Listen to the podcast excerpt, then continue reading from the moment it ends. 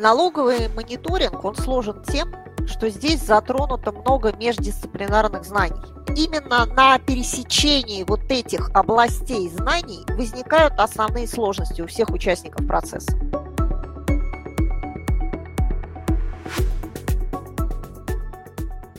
Добрый день, уважаемые коллеги. Меня зовут Юлия Орлова, я партнер компании ДРТ и руководитель направления по налоговому мониторингу. И подкаст у нас сегодня будет достаточно необычным, поскольку а, мы будем беседовать не с участниками рынка, не с игроками а, рынка а, по оказанию услуг в области налогового мониторинга, а с представителем IT-издания. Сегодня у нас в гостях Евгений Гнетов. Евгений – это менеджер интернет-портала ИАСа СПАС, и Евгений отвечает за а, проект по обзору рынка налогового мониторинга. Здравствуйте, Евгений. Коллеги, здравствуйте. Среди потенциальных участников рынка налогового мониторинга много гипотез о том, что собой представляет налоговый мониторинг и как лучше к нему подготовиться. Одна из гипотез состоит в том, что это по большей части IT-проект. Наша задача как провайдера комплексных услуг в области налогового мониторинга как раз и развенчать один из этих мифов. Ну, приступим к а, вопросам. Юля, в чем все-таки, на ваш взгляд, э, цель налогового мониторинга? А правильно ли мы понимаем, что ключевая цель – это повышение прозрачности экономики и повышение доверия между бизнесом и государством? А, давайте рассмотрим грани этого вопроса. А, цель для бизнеса может быть тактическая, может быть стратегическая. Тактическая цель – зайти, минимизировать свои затраты на прохождение налогового контроля, избавиться от а, рутины проверок, избавиться от потенциальных штрафов при возникновении доначислений и попробовать почувствовать на себе а, сервисную ментальность, которую проявляет Федеральная налоговая служба в отношении компаний, которых она ведет в режиме мониторинга. Возможно, у кого-то еще цель а, воспользоваться а, институтом мотивированного мнения по сложным методологическим вопросам. Цель для государства – это, безусловно, фискальная, да? собрать э, как можно больше налогов, потратить на это как можно меньше ресурсов, собрать их быстро, точно, в цифровом формате и надежно. И заставить стать прозрачными тех, кто по каким-то причинам был недостаточно прозрачен до момента вступления. Это цель государства. Цель бизнеса стратегическая. В чем может состоять? Она может состоять не только в использовании моментальных вот этих эффектов, связанных с повышением эффективности взаимодействия с Федеральной налоговой службой, но и в том, чтобы в целом посмотреть на свои процессы, на свои контроли и добиться большей эффективности для цели управления, а не только для выполнения задач, которые стоят в рамках налогового мониторинга. То есть можно подходить к проекту узко, можно подходить к проекту широко. В любом случае будут эффекты при любом подходе. Но налоговый мониторинг хорош тем, что могут быть подспудные эффекты. Например, начали а, ставить систему СВК или приводить в порядок то, что по факту было, но не было оформлено – и решили, что, может быть, нужно шире посмотреть на проект по СВК. В принципе, заняться постановкой внутреннего контроля во всех процессах, не только в процессах, которые влияют на искажение налоговой декларации. Эффект – эффект. А, занялись цифровизацией отдельных блоков финансовой функции. Также может быть драйвером налоговый мониторинг. Такие примеры в бизнесе у нас есть. Ну, в общем, как-то так. Э, как происходит взаимодействие с ФНС. Технологии – это, очевидно, непривычная зона для финансистов, да, э, так и для налоговой инспекции. Э, как же общаться конструктивно? А, налоговый мониторинг, он сложен тем, что здесь затронуто много междисциплинарных знаний. Налоговики не являются экспертами в области системы внутреннего контроля. Специалисты по внутреннему контролю не являются экспертами в налогах. Ни те, ни другие не являются экспертами в области IT. IT-специалисты очень часто разговаривают на своем только им понятном языке и не являются экспертами ни в налогах, ни в системе внутреннего контроля. Соответственно, именно на пересечении вот этих областей знаний возникают основные сложности у всех участников процесса. Сотрудники Федеральной налоговой службы – это сотрудники с финансовым, экономическим и так далее образованием, которые обладают только пользовательскими навыками. Поэтому все, что налогоплательщик должен со своей стороны сделать для того, чтобы наладить эффективное а, взаимодействие, это обучить сотрудников Федеральной налоговой службы работать в своей витрине данных. То есть важно потратить время, выделить ресурсы, выделить деньги и так далее на то, чтобы провести качественное обучение сотрудников а, для того, чтобы они хорошо и эффективно для всех участников процесса начали работать в витрине. Аналогично нужно провести обучение для всех пользователей витрины со стороны заказчика. Очевидно, что IT-специалисты разберутся, как работает витрина, а, как разберутся налоговики и сотрудники по СВК. Это тоже предмет отдельного обучения и коммуникации а, внутри организации. Вот, наверное, так. Еще вопрос. Какие ключевые технологии э, задействованы Э, и как сделать правильный выбор среди доступных вариантов э, витрины, архивы, средства криптографической э, защиты информации, способы взаимодействия. Да, вот, вот про это вопрос. По поводу правильного выбора. А, я бы сказала, что выбор имеет смысл делать после IT-диагностики. Безусловно, любой а, налогоплательщик и потенциальный участник налогового мониторинга может предпочесть сделать IT-диагностику собственными силами, если у него есть достаточные ресурсы и экспертиза. Что в рамках IT-диагностики важно установить? Важно установить, какова степень автоматизации налогового учета в целом, а, в какой ERP-системе ведется налоговый учет. Как я уже сказала, ключевое – это понять, полностью ли он автоматизирован. То есть налоговая декларация выгружается из системы. А в Российской Федерации тысячи крупных налогоплательщиков, у которых декларация из системы не выгружается. Я имею в виду в первую очередь декларацию по налогу на прибыль. Соответственно, важно понять, откуда поступают данные, куда они поступают, как они перегружаются, какие контрольные процедуры на каждой стадии реализованы и так далее. После этого важно понять, готова ли компания давать прямой доступ, подавляющее большинство участников налогового мониторинга не готовы. Значит, стоит выбор витрины данных. Витрины данных есть на разных технологиях, Упрощенно есть а, вебовские витрины на open source технологиях самого разного плана по быстродействию, по мощности, по дополнительному функционалу, который в них есть. А, и есть витрины на 1С на двух конфигурациях. Стандартное решение компании 1С, 1С налоговый мониторинг. Базово это, наверное, все с точки зрения рынка витрин, но вендоров витрин достаточно много, они на любой вкус и кошелек. Соответственно, в рамках IT-диагностики а, можно уже принять а, определенное решение, какая витрина нужна, за сколько, а, кто ее будет разворачивать, какие подготовительные мероприятия должны быть на стороне заказчика, какие возьмет на себя вендор или интегратор и так далее, и так далее. Вот такие базовые вещи должны быть определены после IT-диагностики. Что еще важно понимать? Важно понимать, каким образом будет осуществляться интеграция системы АИС налог 3. Для этого необходимо понять, а в каком виде, где, в каком ЭХД в принципе хранятся данные. И если они там хранятся, то достаточен ли аналитический разрез для того, чтобы отвечать на требования, которые а, выдвигает Федеральная налоговая служба в рамках интеграции. И если нет, то кто будет это дорабатывать, а за сколько, в течение какого времени и э, сколько на это сил потребуется. Вот как бы такие вопросы. А можно ли вступить в налоговый мониторинг в эконом-формате? Конечно, можно.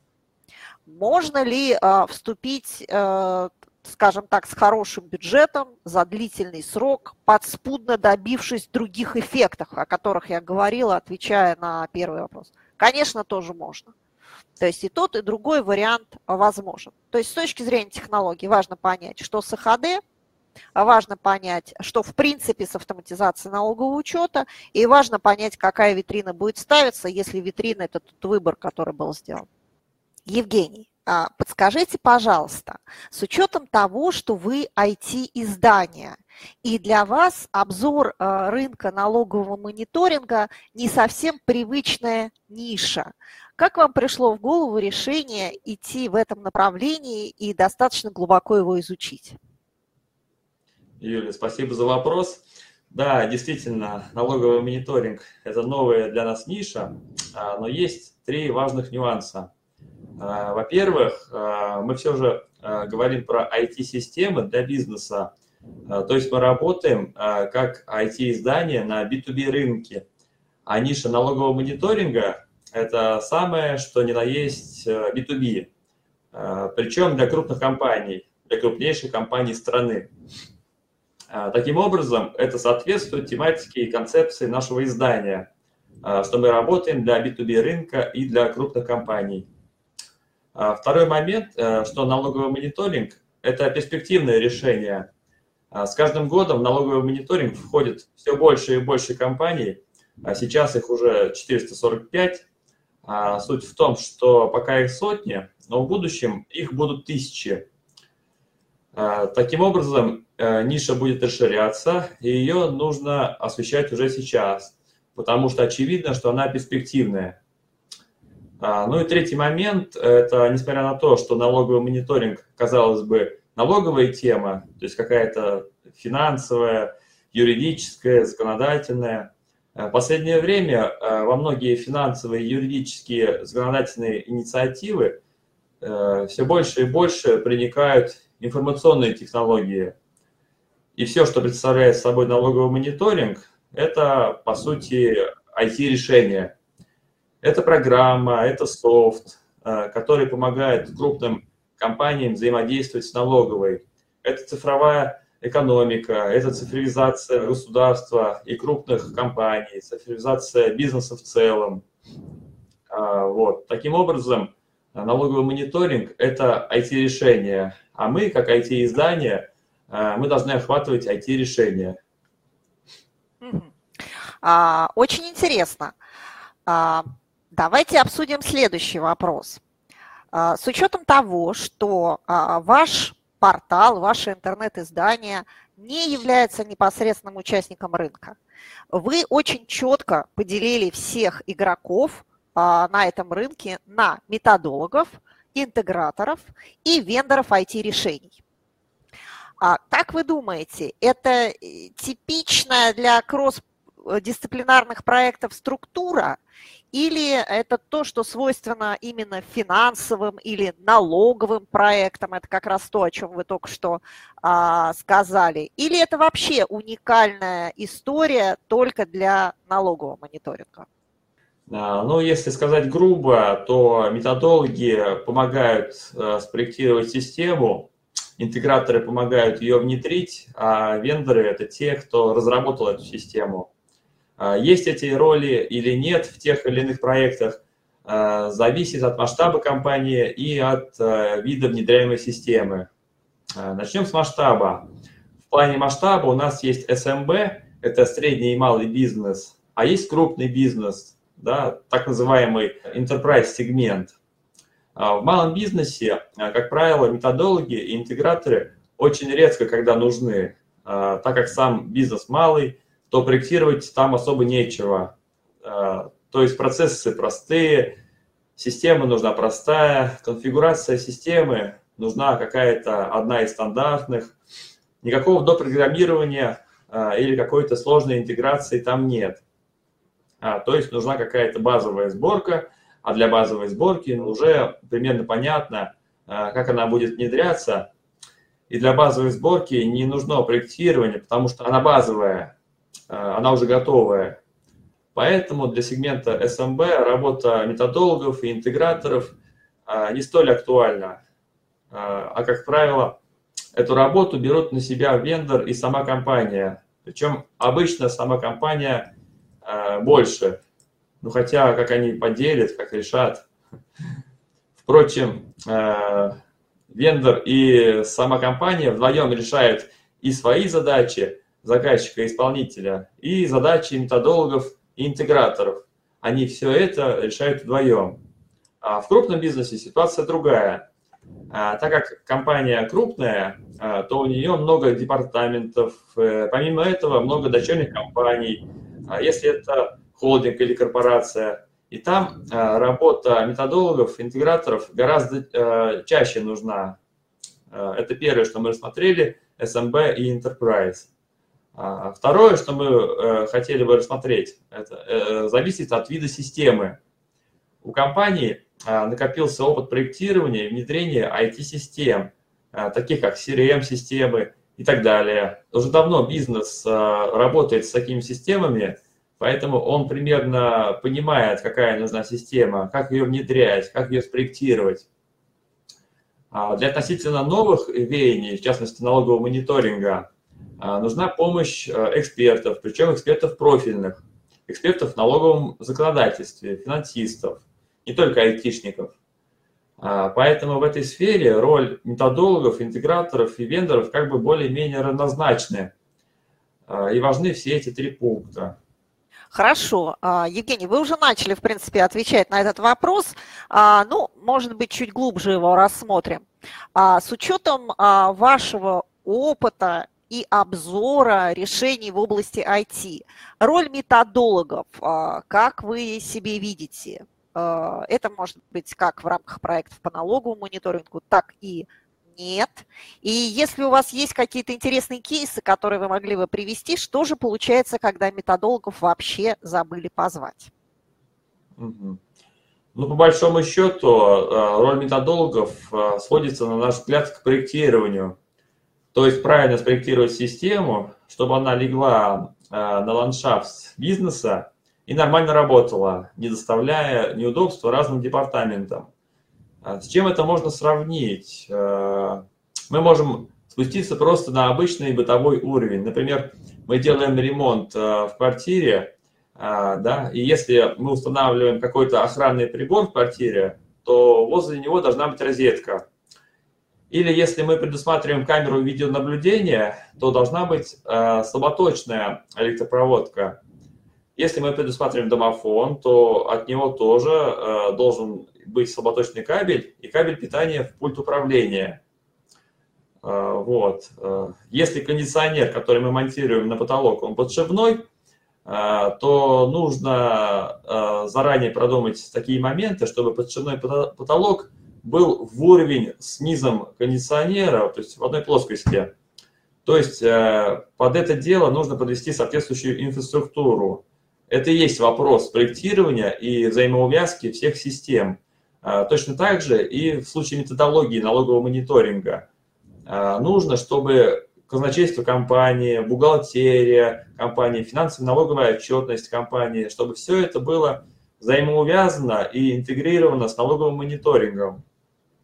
Компании могут э, держать свои данные, например, в 1С или в какой-то CRM-системе, или в какой-то э, другой э, системе, в другом решении. Данные оттуда должны подгружаться в налоговый мониторинг и передаваться в ФНС, Федеральную налоговую службу. Но для того, чтобы это все правильно осуществлялось, были правильные интеграционные шины, для этого и нужна методология, чтобы это все правильно работало и правильно спроектировано. Налоговый мониторинг э, касается только самых крупных компаний России, и такие компании, безусловно, все свои проекты сопровождают соглашением NDA. То есть, если ты подписал это соглашение и работаешь с этой компанией, то ты обязан никому ничего не рассказывать о том, э, что ты узнал об этой компании. Итак, э, у всех этих компаний есть вот это соглашение, да, то нет каких-либо историй а, провалов или неуспеха, что что-то где-то не получилось из-за отсутствия методологов. Зато есть такой пример. А, недавно у нас была пандемия, 20-21 годы, И в этот момент, когда внезапно все стали работать удаленно, всем потребовалось э, внедрить электронный документооборот или какие-то CRM-системы, или корпоративную почту, да, или еще что-то, э, какие-то облачные решения, облачные хранилища. Многие компании э, были вынуждены это делать экстренно, потому что пандемия нагрянула неожиданно, и выходные дни и последующая удаленка были объявлены буквально в один день. И за это время, 2020 год, появилось огромное количество э, внедрений IT-систем непродуманных, э, просто потому, что надо было скорее, быстрее что-то сделать на коленке. И там, конечно, не привлекались методологи. И сейчас мы знаем огромное количество проектов, где система внедряется заново э, или изменяются бизнес-процессы в компании. То есть все это было внедрено на скорую руку, э, работало достаточно плохо, свои экстренные задачи, конечно, может быть, и выполнила, но в целом работало достаточно плохо. И сейчас это все перевнедряют, исправляют, а править э, по готовому гораздо сложнее, чем если бы это с нуля все предусматривать. Вот это и есть пример, когда все внедрялось без методологов. Это 2020 год, время пандемии. Сейчас у нас, э, к счастью, пандемии нет, Поэтому давайте сейчас делать все правильно, с привлечением интегратора, с привлечением методологов. Именно для этого мы сделали рейтинг вендоров, интеграторов и методологов, чтобы компании знали, к кому обращаться, чтобы знали, кто в лидерах по каждому из направлений. Очень интересно, особенно аналогия с ремонтом. Наверное, недавно вам пришлось как раз а, этот проект осуществить, видимо, для себя лично. А, мне тоже знакомы сложности, связанные с организацией а, строительных бригад, поскольку там действительно нужны специалисты в разных предметных областях. Продолжая эту аналогию, как в вашем представлении как в рамках налогового мониторинга, так и в рамках любого другого комплексного проекта с IT-компонентом обычно строится взаимодействие. Именно когда речь идет о специалистах в разных экспертных областях. То есть кому какие задачи передают. Давайте вот на эту тему порассуждаем. А, всего на рынке четыре стороны. Это вендоры, интеграторы, методологи и заказчик. Но как минимум а, всегда участвуют две стороны. Это вендор, тот, кто произвел решение, у которого мы покупаем это решение, и мы, компания-заказчик, который покупает. А вот интеграторы, методологи привлекаются только в крупных проектах, крупными компаниями. Поэтому здесь роль методологов на самом деле не очень завидная, потому что все-таки в первую очередь, а, если компании нужно что-то внедрить, то она привлекается к работе интегратора в надежде, что интегратор поможет проектировать эту систему. Вот. И только самые осознанные компании, которые как бы научены вот этим а, правилам, как правильно внедрять системы, они понимают, что сперва нужно привлекать методологов, которые проанализируют твой бизнес, проанализируют а, алгоритмы принятия решений и алгоритмы передачи информации от ведомства к ведомству внутри крупной компании. Проанализировав это все, они смогут э, составить правильный проект, как нужно реализовать эти системы. И этот проект будет реализовывать интегратор на базе решения вендора. То есть э, здесь все четыре стороны взаимодействуют, но часто все ограничивается только вендором и самим заказчиком в надежде сэкономить.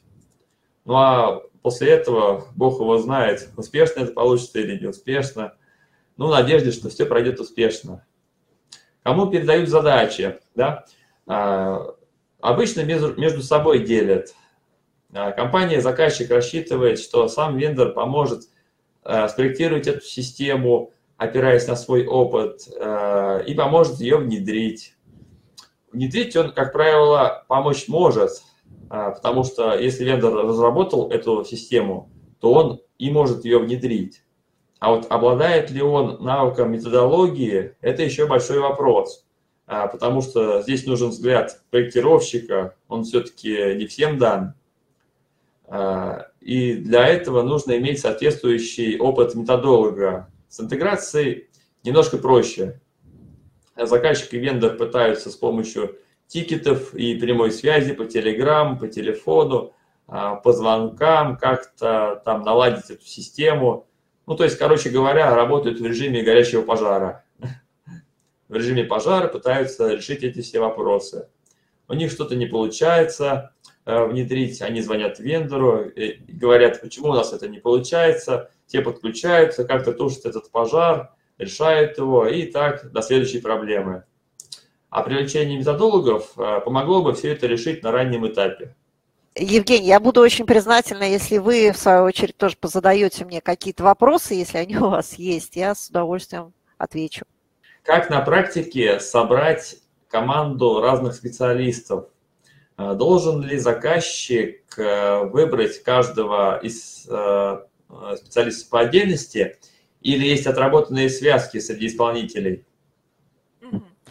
А, не смогу, наверное, провести аналогию с ремонтом, да? А, но попробую провести аналогию с оркестром. А, все, наверное, были на концертах и понимают, что отдельно скрипка не играет, альт также отдельно не играет, и пианист свою партию также отдельно не исполняет. Есть дирижер. Соответственно, дирижером в любом междисциплинарном проекте является проектный менеджер. Проектный менеджер для проектов а, по налоговому мониторингу очень желателен. Безусловно, это может быть проектный менеджер внутри заказчика, это может быть проектный менеджер от а, консультанта там, или интегратора, это может быть проектный менеджер откуда угодно. Главное, чтобы у этого человека были достаточные навыки для управления таким проектом. То есть он должен а, быть в состоянии составить хорошую, понятную всем сторонам и выполнимую дорожную карту проекта, не ту дорожную карту в формате, которая сдается Федеральному налоговую службу, а дорожную карту, по которой реально проект будет выполняться внутри организации. План-график и, соответственно, отслеживать жестко э, выполнение этого плана-графика и движение по этой дорожной карте. Раздавать поручения и скалировать вовремя на руководство в тех ситуациях, когда по каким бы то ни было причинам поручения не выполняются. Поручения могут э, не выполняться не потому, что это саботаж, ни в коем случае нет, а потому что у всех есть свои ключевые показатели эффективности, свой постоянный рутинный периметр задач и очень часто дополнительная задача, которая вытекает из проекта по налоговому мониторингу не вписывается в этот ворох а, ежедневных дел, которые есть у каждого участника потенциального проекта. Вот, поэтому проектное руководство здесь очень важно. Очень важный элемент и залог успеха такого сложного проекта, как налоговый мониторинг. По поводу рейтинга, а, Евгений, подскажите, пожалуйста, не считаете ли вы его а, несколько преждевременным? Как вы совершенно корректно вначале обозначили, рынок достаточно узкий, сейчас 445 э, участников фактических, соответственно, ориентировочно 445 проектов. А как происходил подсчет баллов? А как вы ранжировали потенциальных участников? С какими проблемами вы, в принципе, столкнулись? А, нет, мы не считаем, что рейтинг э, преждевременный. Да, мы понимаем, что рынок узкий, 445 э, заказчиков всего на данный момент, э, но это количество будет постоянно расширяться из года в год, э, и поэтому сейчас уже самое время заходить на этот рынок. И кроме того, если бы это было 445 условно ноунеймов, которых никто не знает, маленькие компании, и рынок был бы маленький в плане бюджета и в плане масштаба компании, тогда да, тогда, наверное, не стоило бы э, его освещать. Э, но надо понимать, э, что это 445 крупнейших в России компаний, у которых ежегодный налог превышает 100 миллионов рублей. А это уже нормальный, достаточный рынок, чтобы его изучать да, и чтобы внедряться в этот рынок. Как происходил подсчет э, баллов? Э, были сформированы анкеты для каждого типа компании, для методологов, для интеграторов и для вендоров. Э, по каждому критерию была назначена бальная система оценки в зависимости от важности этого критерия. Далее все ответы компании были проверены по возможности и были подсчитаны суммы баллов по каждому из этих трех рейтингов. Чем выше получилась сумма баллов, тем выше была компания в рейтинге. Вот. По поводу проблем, с которыми мы столкнулись. Первая главная проблема – это NDA, да, то есть соглашение о неразглашении. Э, это соглашение есть у всех методологов, у всех интеграторов, у всех вендоров. Э, и так как в налоговый мониторинг входит 445 э, крупнейших компаний, у всех есть это соглашение, то некоторые данные на данный момент пока еще невозможно получить. Поэтому в связи с тем, что это все покрыто NDA, в какой-то степени это действительно проблема. Какие еще были проблемы? А, несмотря на то, что рынок узкий, 445 компаний всего лишь, а, в наших рейтингах достаточно много компаний, их десятки. И мы столкнулись с тем, что компании реально хотят как бы приобщиться к а, налоговому мониторингу, да, то есть они, может быть, еще не создали какое-то серьезное решение, но они уже хотят считаться участниками рынка. Э, что они уже создатели решений налогового мониторинга. Они еще, может быть, не успели провести даже серьезных интеграций, э, но они уже хотят заявить себя как интеграторы. Они еще э, не успели произвести серьезных проектов в методологии, но они уже хотят заявиться как методологи. То есть компании видят перспективу в налоговом мониторинге и хотят как бы застолбить свое место. И мы вот с этим сталкиваемся. Понятно. Да, очень интересно. Мы тоже сталкиваемся с разными провайдерами, с разным позиционированием. И, конечно, по поводу договоров о неразглашении, они есть у всех, особенно крупных участников рынка. И действительно, а, и мы, и наши коллеги по цеху, в общем, не намерены нарушать положение этих договоров. А считаете ли вы, что в будущем а, финансовая функция будет еще более цифровой? Э, как идет подготовка к цифровой трансформации внутри финансового блока? А, очень интересный вопрос.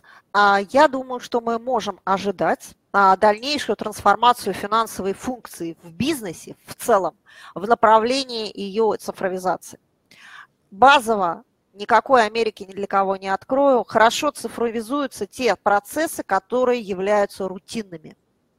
Те процессы, действия, контрольные процедуры, которые предполагают большой компонент экспертности, цифровизуются пока плохо.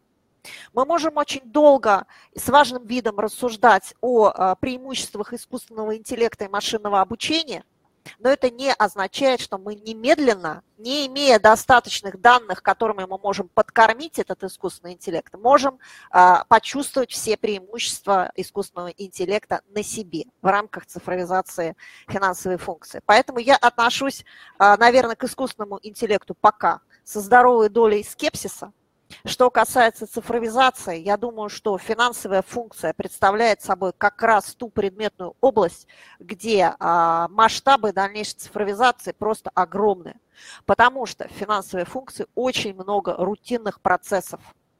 И здесь огромные масштабы а, в долгосрочной перспективе для высвобождения человеческих ресурсов использовании в том числе того самого машинного обучения искусственного интеллекта и а, значительной экономии ручного труда во всех смыслах. А что мы видим, какого типа проекта сейчас финансовые функции? Налоговый мониторинг мы обсудили. Что может предшествовать или обвязывать налоговый мониторинг вокруг с точки зрения взгляда комплексного на финансовую функцию? Это э, более глубокая автоматизация налогового учета. Это построение качественного, хорошего электронного архива. Это автоматизация казначейской функции.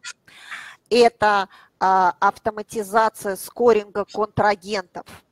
это автоматизация системы внутреннего контроля, как в рамках отдельного решения, так и более глубокое использование функционала самой ERP-системы с точки зрения а, включения всех автоматизированных контролей, которые позволяют включить ERP-систему и так далее, так далее. То есть направления сейчас, они уже есть. И все крупные компании российские, они по этим направлениям работают. Что еще я бы, наверное, сказала? Я бы, наверное, сказала о новом тренде, а, а именно автоматизация B2G а, отношений, да, вот в таком широком смысле. То есть это не только витрина данных для налогового мониторинга, это витрина данных для общения с Федеральной налоговой службой. А, это витрина данных для обмена данными с другими государственными органами, например, Ростехнадзор. Это могут быть какие-то другие а, структуры, общение с которыми также представляет собой большую административную нагрузку на бизнес и которая может подлежать цифровизации. А, Юлия, спасибо за очень интересную беседу. А, я думаю, что она будет очень полезна многим айтишникам, да, в том числе нам. Вот. Также мы хотели бы поздравить э, от лица нашего портала вас с победой в нашем рейтинге методологов. Да? Вы заняли первое место, в связи с чем вас поздравляем. И хотел бы еще небольшую заметку добавить. Э, мы э, подписались тут нашим коллективом на ваш э, экспертный телеграм-канал про налоговый мониторинг. И действительно его подсчитываем. Очень интересные материалы там публикуются, действительно уникальные, я думаю. Спасибо. Спасибо большое, Евгений, за высокую оценку нашей работы. А, нам тоже очень приятно, что мы заняли первое место в вашем рейтинге. А, мы понимаем, что вы очень тщательно, с высоким уровнем экспертности подошли к отбору претендентов, разобрались в рынке провайдеров налогового мониторинга. Со своей стороны хотела заметить, что а, мне тем более радостно, что мы заняли первое место в вашем рейтинге, поскольку это уже второй независимый рейтинг, в котором мы занимаем первое место. Первый – это рейтинг а, платформы CNews, а, где мы также заняли первое место провайдеров по налоговому мониторингу. Я полагаю, что это успех всей нашей команды и подтверждение высокого качества услуг, которые мы оказываем нашим клиентам. Евгений, спасибо большое, что провели это время с нами. Мне было очень интересно и познавательно узнать от IT издания все-таки, что вы думаете по поводу налогового мониторинга, его будущего, перспектив, преимуществ. Я также хотела призвать по возможности всех слушателей подписаться на наш а, телеграм-канал про налоговый мониторинг, а также зайти на а, портал EASA SPAS и посмотреть огромный интересный контент не только для IT-специалистов, который там содержится. Спасибо. Спасибо. Спасибо, коллеги. Да, всего доброго. До свидания. До свидания.